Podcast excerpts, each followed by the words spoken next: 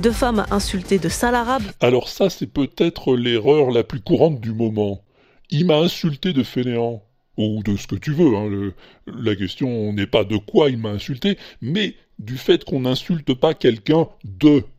Non, on l'insulte tout court. Parce que insulter, c'est un verbe transitif. Ça veut dire que tu peux insulter qui tu veux, mais tu peux pas l'insulter de.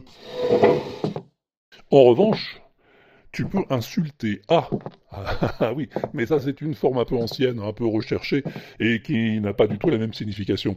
Tu peux dire par exemple Vos propos, cher monsieur, insultent au bon sens. ça veut dire que ces propos sont une provocation, un grave manquement au bon sens. Bon, ça se dit plus trop quand même. Non, non, c'est un peu suranné, quoi. Mais si tu veux insulter quelqu'un, alors tu peux le traiter de voyou, par exemple. Oui, traiter accepte le de qu'insulter refuse. Voilà. Si tu me traites de fripouille, eh ben tu m'insultes. Et pas le contraire. On traite pas quelqu'un. Pas sans dire de quoi, en tout cas.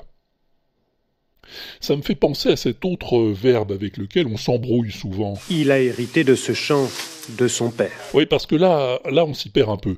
L'avantage, c'est que hériter est à la fois transitif et intransitif. Bah oui, on peut hériter, ou hériter d'eux, comme on préfère.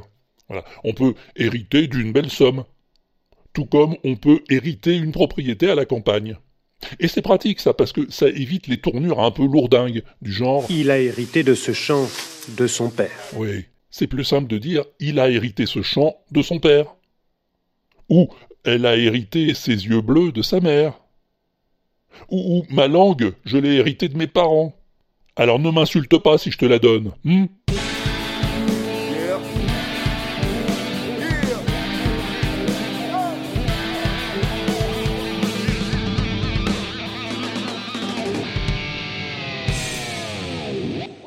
Crazy rock and roll music anyway.